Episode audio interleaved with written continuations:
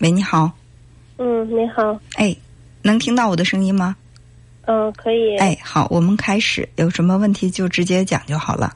嗯嗯，就是嗯，那个初中的时候，嗯嗯，就是因为说话被得罪同学，嗯嗯，说话得罪同学，然后就感觉就被欺负，嗯嗯，然后当时就又不知道怎么反驳和处理，嗯嗯，然后嗯，就是之后的话就感觉，嗯，就很特意的，就是就是帮助别人，就讨好别人，嗯。然后就是忽略自己，然后就是压抑自己的情绪，嗯。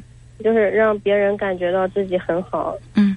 但是有有的时候，就是嗯，发生让自己生气的事，就是不知道为什么，就事后才意识到自己很生气，但是那件事就已经过去了，就是嗯过去了，就是不好再提起，嗯。然后就自己就生闷气，然后心情就很不好。哦，呃，这个就是我梳理一下，就是你在上中学的时候，因为说话得罪过同学，然后被同学欺负。嗯嗯，那个时候因为比较呃呃害怕，所以说嗯不知道该怎么办，也不知道怎么保护自己，于是呢，就是这种被动的被欺负，是这样的。嗯后来呢，就慢慢的形成了一种呃人格特质，就是说会压抑自己的情绪，然后会努力的在别人面前表现的很好，嗯嗯，尽量的去不把这个真情实感暴露出来。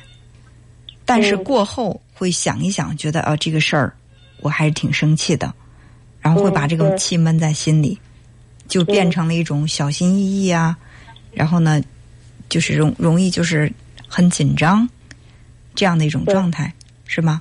对嗯，对，你现在多大？嗯，现在二十二，二十二，现在是正在上学还是？嗯，大学上上大学，上大学了？嗯，对，就是你的这种紧张的这种状态啊，包括情绪的这种压力，它是一直以来，就是从你初中被欺负到现在，一直是这这种状态，还是说他会时好时坏，时而会紧张的，呃，稍微明显一些，时而呢又会觉得稍微好一些，缓解了一些，就时好时坏吧。时好时坏。那最近一段时间问，是因为最近一段时间感觉到不太好，是吗？最近比较严重，对。嗯然后就是，嗯，可能也是考试了吧，反正，嗯，就是从初中到现在断断续续有那种就是失眠的问题。嗯嗯，断断续续有失眠，就是有时候会失眠，有时候不会失眠，是吗？嗯，但是大部分都那个睡不好。大部分睡不好。嗯，像像别人就是醒了以后还能继续睡，然后自己就醒了以后就再也睡不着，哦然后就是入睡也比较困难，嗯醒的也早。哦，嗯那你这个情况有没有到医院去？嗯，比如心理健康门诊去做个嗯，做个测评啊有？有去看，嗯嗯，就是上个礼拜的时候被，嗯，就是测出来就是什么强迫性人格障碍。强迫性人格障碍，对，这是大夫给你的诊断。他有没有什么治疗方案呢？嗯，就是让我吃药，嗯就是那个什么盐酸舍曲林片儿。啊啊，舍曲林，嗯嗯，对，啊，然后就别的也没有，然后说让一周之后复查，但是我吃上那个药就特别不舒服，嗯嗯嗯，然后就没有吃，就停了。有些人对那个药物可能会觉得不适应，吃过之后会有一些副作用，还还有会有嗯这种胃、胃部不舒服，有的是精神状态不反太正就吃吃了以后，感觉就是什么情绪都没有了那种，就是嗯嗯嗯。对，其实人的这个情绪，它都是就是相互伴生的。你比如说，一个人他特别容易开心，那他可能也会特别容易悲伤。当你把他的这个开心的情绪压抑下去的，就是你当你把他悲伤的情绪压下去的时候，他可能开心也不会那么强烈了，他就会变得非常的就是平静。太过于平静的话，其实也不好，是吧？嗯，所以说，人还是要有情情绪起伏的，嗯。嗯那么就是你的这种，比如说他跟他说你是强迫性人格障碍，那么你主要表现在哪儿呢？是有这种强强迫性的想法，还是有强迫性的这种动作？就是一件事儿就老想，就以前发生的事儿自己老想，嗯嗯嗯，就是一直会想，然后会有冲突。比如说这个事儿我该不该做？一方面说该，因为什么什么，然后另外一个声音说不该，就是这个该与不该这两种观念一直在拉扯着你冲突。嗯嗯，不是，就是说对自己以前的想法，嗯自己嗯、呃就是在脑海里，呃，就是当时觉得那个该怎么说，就嗯就比如说一件事情该怎么说来着，然后嗯当时没有说，然后就在脑子里就是徘徊，就是嗯自己该怎么说，嗯嗯，然后就是对以前的事，就是反正反复老想，对因为咱们这个嗯电台呢，它毕竟是一个公开的平台。我想在小的时候，嗯，你被欺负那个过程，现在还会像过电影一样去去在脑海当中闪现。但是咱们这个时间也有限，在一个公开的平台，我觉得会涉及到自己的隐私的部分，也不方便就这么讲。嗯、我嗯我我先给你一个小的建议，呃，就是说，当你把这个比如说我们受了伤以后，我们想不想去面对？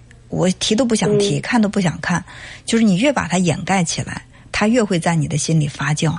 所以我们常说，能说出来的悲伤，它就已经开始不再是那么强烈的悲伤了。能说出来的困难，可能就已经开始有解决的办法了。